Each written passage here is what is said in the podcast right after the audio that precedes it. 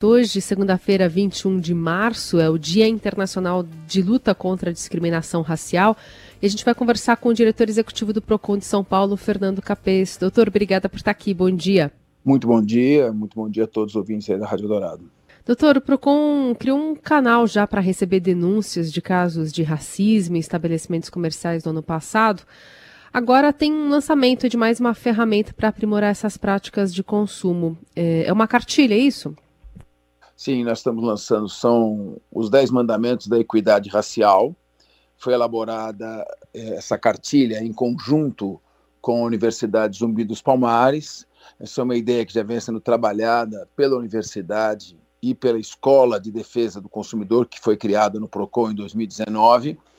E nós, então, além dessa cartilha que será fixada em vários estabelecimentos, nós temos adesão aí da Federação do Comércio, do Instituto de Vendas, da Associação Paulista de Supermercados, uma série de procedimentos que deverão ser tomados e nós vamos também instalar um posto de atendimento para recepção de denúncias do PROCON na Universidade Zumbi dos Palmares, que tem uma ampla tradição no estudo científico do combate ao racismo estrutural. Então, é uma ação importante, uma ação de governo, uma ação conjunto com a Universidade Zumbi dos Palmares e uma ação permanente, ou seja, permanecerá independentemente de alterações no comando da administração pública direta e na própria Fundação Procon.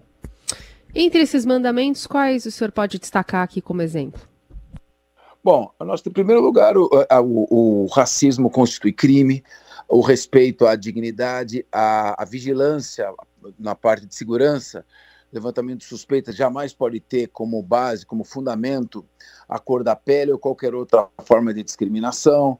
Há uma série de procedimentos que deverão ser adotados pelas empresas de segurança, que são muitas vezes terceirizadas nesses estabelecimentos, procedimentos a serem tomados pelos funcionários das lojas, dos departamentos, no momento em que chega uma pessoa, como ela deve se portar, é por incrível que pareça, isso tem que ser orientado, porque existe várias pessoas que reclamam, se sentem humilhadas por serem maltratadas, por sentar, pedirem uma vaga num restaurante e existir a mesa, existir a vaga e não lhe ser cedida, por entrar numa loja e ser mal atendida, se quer olhar na cara, por um segurança que coloca as mãos para trás e fica acompanhando em situação de suspeita uma, uma pessoa que simplesmente é um cliente.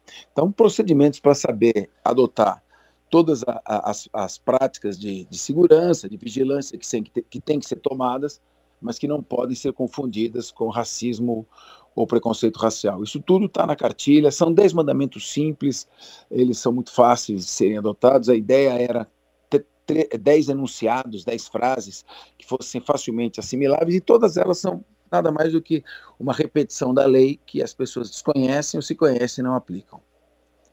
Doutor, acho que essa é a, é a, grande questão que, que envolve, no caso desse estabelecimento, né, de contato entre o consumidor e, e, o, e o estabelecimento comercial, porque é, geralmente esse racismo é um pouco dissimulado, não?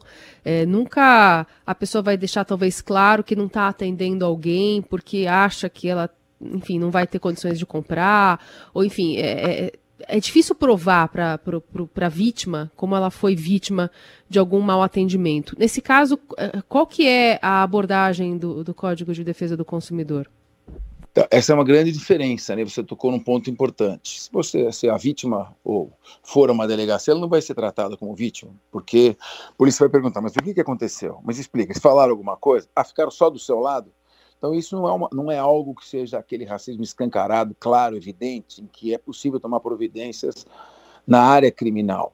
É, esse racismo, como você muito bem colocou, ele é dissimulado, né? A pessoa é maltratada, é olhada de cima embaixo, é um olhar, é um acompanhamento, um monitoramento.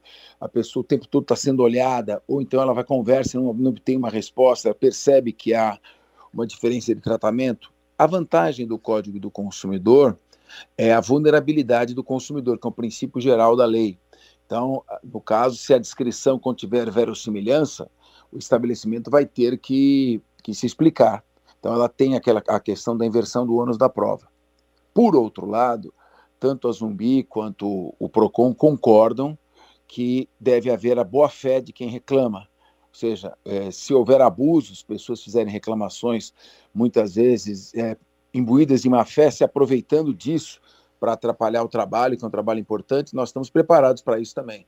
para separar o joio do trigo e, enfim, colocar à disposição de quem efetivamente é humilhado, maltratado, um órgão de defesa do consumidor capaz de multar o estabelecimento, de, daquele que simplesmente está criando uma situação para levar uma vantagem. O PROCON sabe, os técnicos são muito experientes.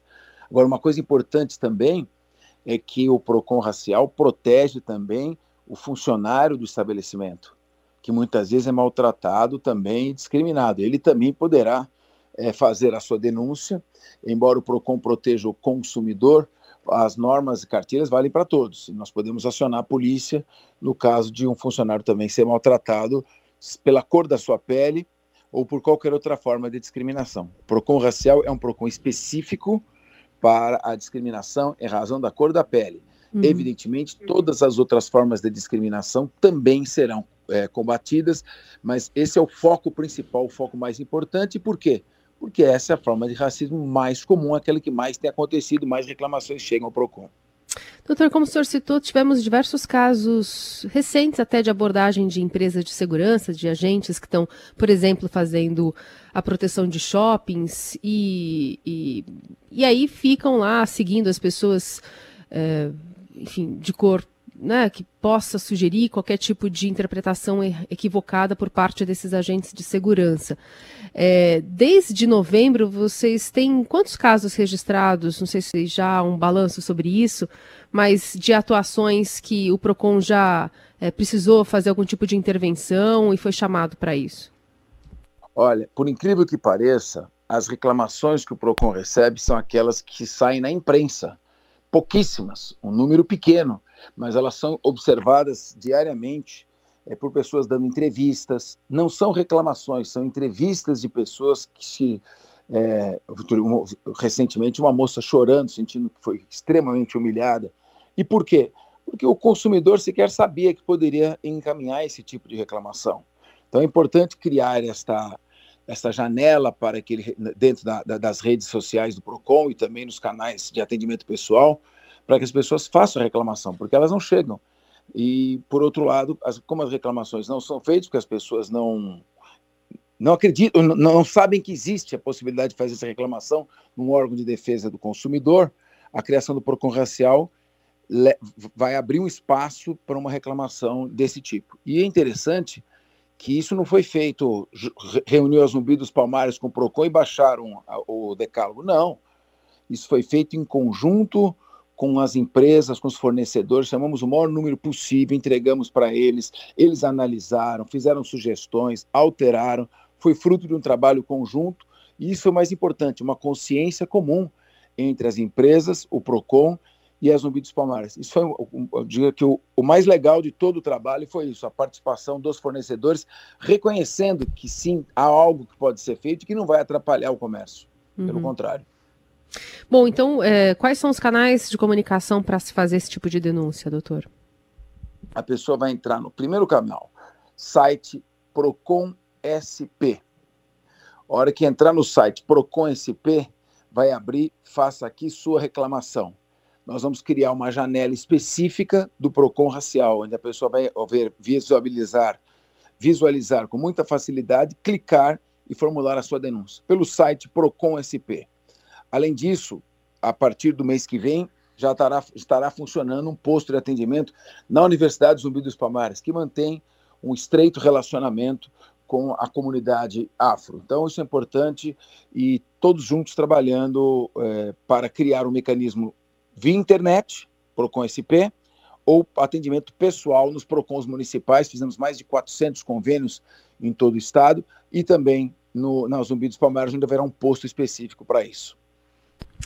Muito bem, esse é o diretor executivo do Procon de São Paulo, Fernando Capês, falando sobre essa cartilha, né, esses 10 mandamentos da equidade racial, lançado hoje, né, Dia Internacional da Luta contra a Discriminação Racial. Doutor, obrigada pela conversa, até a próxima. Muito obrigado, boa semana.